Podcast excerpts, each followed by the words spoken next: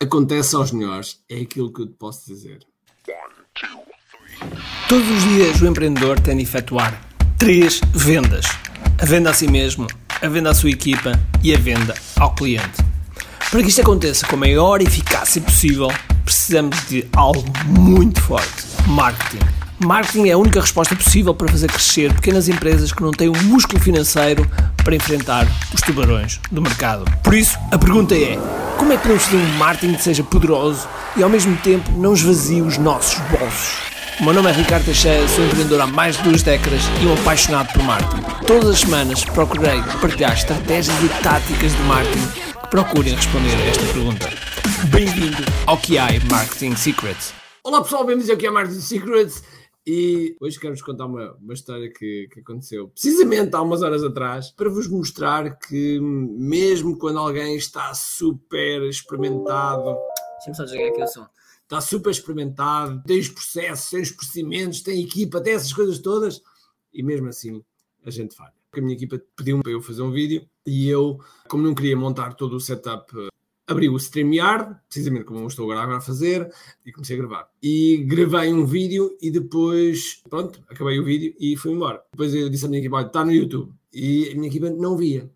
E porquê que não via? Porque eu não tinha parado a gravação. Um membro da nossa equipa diz-me precisamente, olha, não paraste a gravação. Porque quando nós estamos a gravar no StreamYard e estamos a gravar no live, aparece na secção de lives e eu tinha ido buscar os meus pais, tinha ido levar o meu pai ao, hospital porque eu precisava de lá de algumas coisas.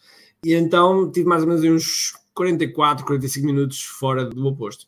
Ou quando eu regressei, vi a mensagem a dizer que nem para aí, não para de gravar. E chego aqui e eu paro a gravação. Okay? E aviso, olha, para a gravação, deve ser os primeiros 10 minutos, é que deve ter a gravação. Conclusão: o videomaker vai ver o, o que se tinha passado e de repente, qual é a primeira imagem que vê eu a sair daqui do lugar? Ou seja, é puxámos o vídeo todo atrás e a imagem que se vê é eu a sair. O que é que tinha acontecido? Muito simples. Quando eu parei a gravação, eu não reparei, porque foi quando eu iniciei a gravação. Logo, eu estive a falar cerca de 15 minutos, 10, 15 minutos a fazer um vídeo. Que vou gravá-lo já de seguida. E estive a falar para o boneco. Não é algo que esteja completamente estragado, porque eu sei exatamente o que é que se falou e até posso melhorar, ok? Mas estive a falar para o boneco e depois, quando parei e pensei na minha cabeça, na minha cabeça estava como encerrado, não foi encerrado, foi iniciada a gravação para depois parar. E porquê é que isto acontece?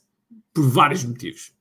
Primeiro motivo, por cansaço. Estas últimas duas semanas eu tenho tido os meus filhos em casa, eles têm estado doentes, e estão numa fase em que pedem muito papá, mamãe, e então agora nunca há divididos papá e mamãe. Se não estamos em casa, a babysitter trata e pronto, e eles, eh, digamos que o papai e a mamãe não estão, acomoda-se. Mas se estão, estão sempre a chamar por nós. E este é o efeito de trabalhar em casa, que é precisamente uma das coisas que eu vou falar no próximo vídeo. Trabalhar em casa, teletrabalho, trabalho remoto, é isso que eu vou falar no próximo vídeo. Mas, só para fechar o vídeo de hoje, é que, pessoal, acontece aos melhores quando tu estás a pensar, quando tu desse lado, ainda provavelmente não decidis começar a fazer conteúdo à séria, porque estás à espera do melhor momento, porque estás à espera do melhor setting, porque estás à espera de estar com todas as condições que são fantásticas, por ter treino, por seja o que for, eu quero dizer que mesmo aos melhores isto acontece, ok?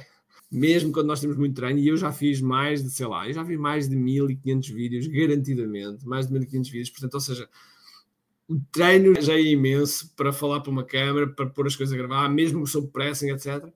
E erros desses acontecem, ok?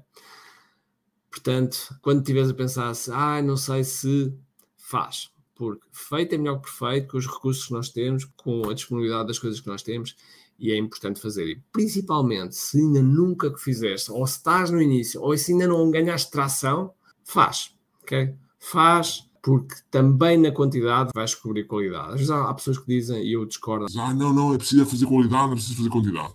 No início nós temos que fazer muita quantidade para começarmos a ter acesso à qualidade. Agora, agora sim, agora vai fazer lá o teu vídeo, faz o teu vídeo, faz o teu conteúdo, mete nas tuas redes, porque vais ver que isso vai beneficiar muito. A título de exemplo, ainda há bem pouco tempo, um profissional de uma determinada área. Ele contactou-nos e até nós depois pedimos orçamento e eu fui informado daquele, daquele profissional e não havia qualquer conteúdo. Conclusão, fica uma desconfiança no ar, fica um, uma coisa que nós não sabemos muito bem o que é que vai acontecer. Enquanto se eu tivesse ido ver e depois de repente visse um canal YouTube com várias informações dele, com um canal Facebook com vários conteúdos, etc., o grau de confiança era muito maior. Ok? E, portanto, tenta só o conteúdo, faça o conteúdo e não te preocupes com erros, abraça o erro, porque tal e qual, como eu estou a fazer este vídeo, reparem como é que eu comecei este vídeo. Eu comecei com este vídeo por dizer acontece aos melhores. O que é que eu fiz? Eu aproveitei um erro que eu fiz para fazer este vídeo. Ok? Por isso, abraça o teu erro e vai em frente. Ok? Esta é a minha mensagem de hoje, por isso deixo-te um grande abraço, cheio de força e energia e acima de tudo, comente aqui. Tchau.